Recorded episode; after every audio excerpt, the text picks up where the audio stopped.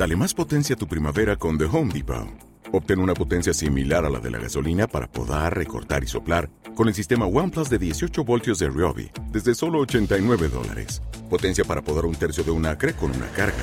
Potencia para recortar el césped que dura hasta dos horas. Y fuerza de soplado de 110 millas por hora. Todo con una batería intercambiable. Llévate el sistema inalámbrico OnePlus de 18 voltios de Ryobi. Solo en The Home Depot. Haces más. Logras más. Este podcast forma parte de Evox Originals. Disfruta de este avance.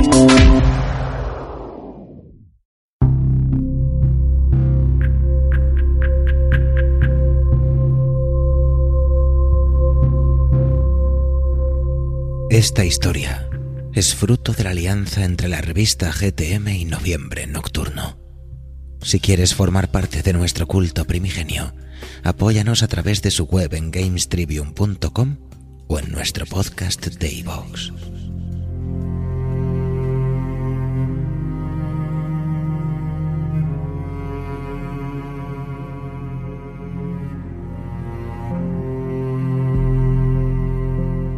¿Qué pasaría si la naturaleza decidiera reclamar lo que es suyo? ¿Qué pasaría si la cadena trófica desatara un cambio en el que la humanidad dejara de ser el eslabón fuerte?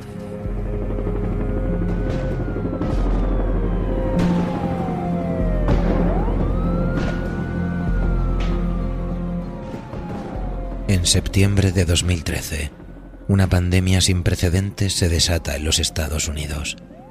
La aparición repentina de una variación mutada de la cepa del hongo Cordyceps, que afecta a los humanos, convirtiéndolos en horrorosas criaturas caníbales, es el inicio del cambio de paradigma, una nueva era.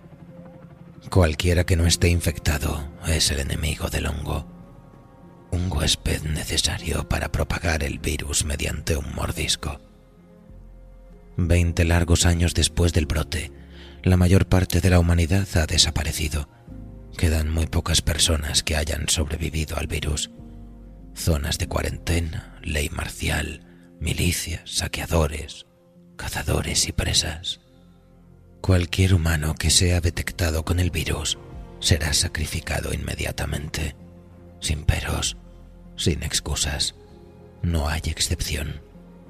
Unos pocos sobreviven vagando a su suerte entre las ruinas. Unos pocos, a pesar de todo, lo intentan. Pero lo más revelador es que en el corazón de este apocalipsis, el hongo no es lo peor que te puede pasar.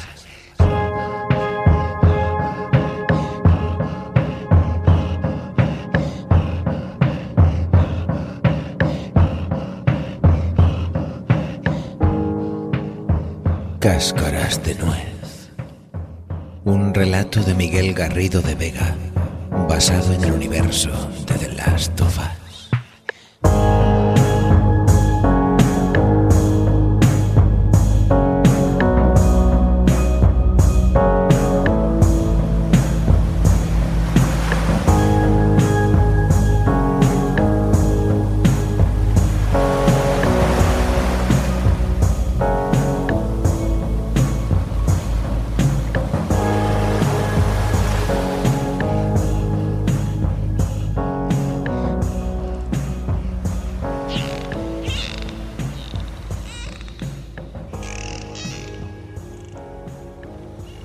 Ellos nunca la dejan sola.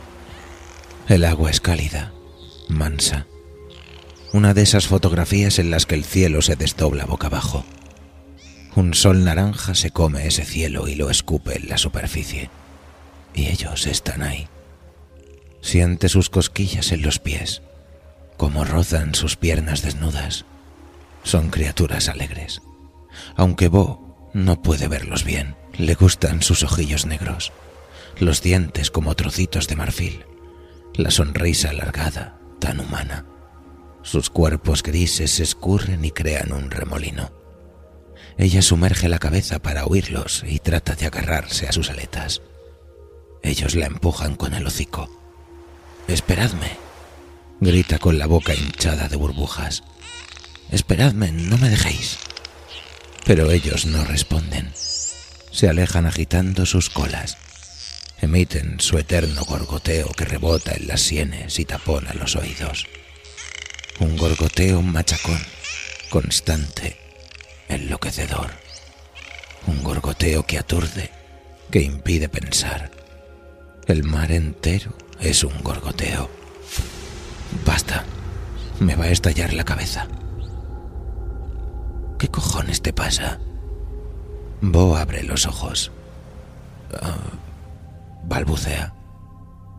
Que si te ha dado un chungo. Chungo o no, tiene el corazón a cien. Se acabó el gorgoteo.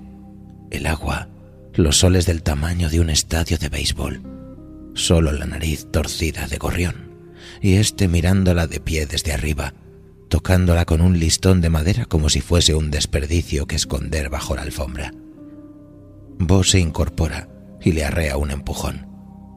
Vuelve a hacer eso y te parto la boca, le dice. El chico alza las manos. Tú misma. Estabas haciendo un ruido gracioso, dice Fanny. Bo toca la coronilla de la niña y se acerca a la ventana rota.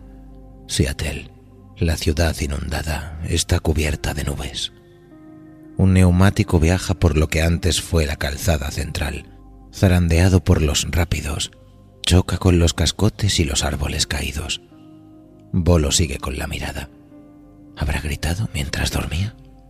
Joder, no quiere contarle a nadie que sueña con delfines y aguas tranquilas. Para empezar, porque es una estupidez. El agua que ella conoce nunca es mansa ni cálida, ni alberga vida. Y los delfines no existen. ¿Tú en qué andas, enana? Pregunta Bo sin apartar la vista de la corriente, que transcurre furiosa unas decenas de metros más abajo. ¿Solo enredando? Fanny se cruza de brazos y la trenza larguísima queda por encima. Dando, responde. Ajá. Esta cría cada vez habla peor interviene Gorrión. En otra circunstancia, vos se habría limitado a decirle que cerrase el pico. Gorrión tiene 14 años, solo tres menos que ella misma, pero lo que de veras tiene es la energía por las nubes y una habilidad excepcional para sacarla de sus casillas.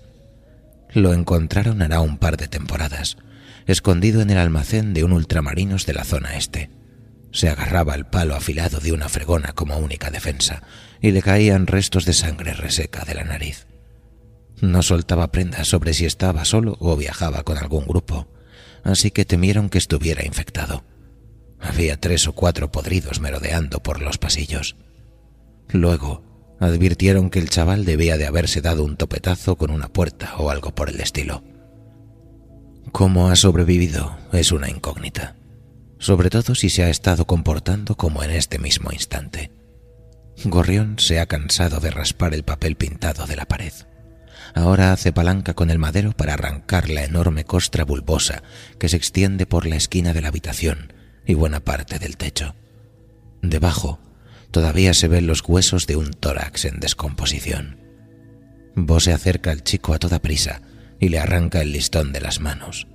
Susurra. ¿Eres imbécil? Gorrión se le encara y ella se da cuenta de que él ha crecido más de lo que parece. Devuélveme mi arma. ¿Cuántas veces hay que repetirlo? El hongo no se toca. Y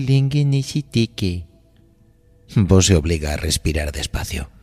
Pueden estar hasta arriba de esporas, dice, y señala los cráteres rosáceos que crecen en la pared.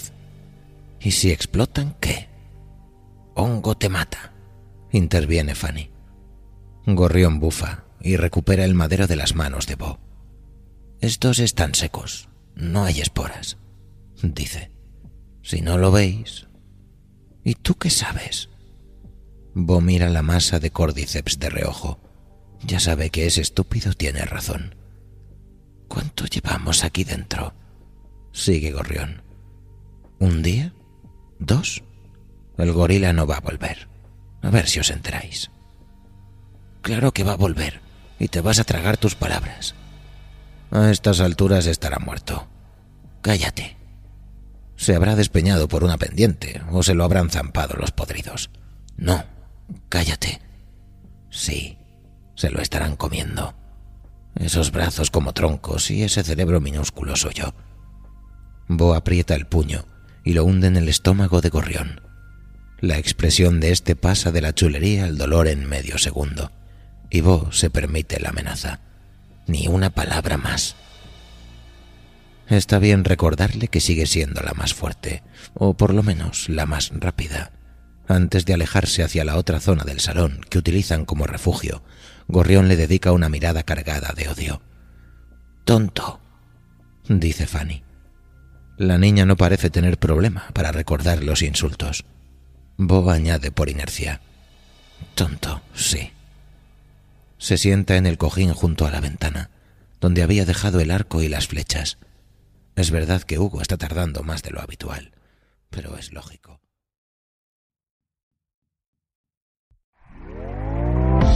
¿Te está gustando lo que escuchas?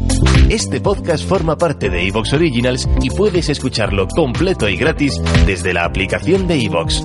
Instálala desde tu store y suscríbete a él para no perderte ningún episodio.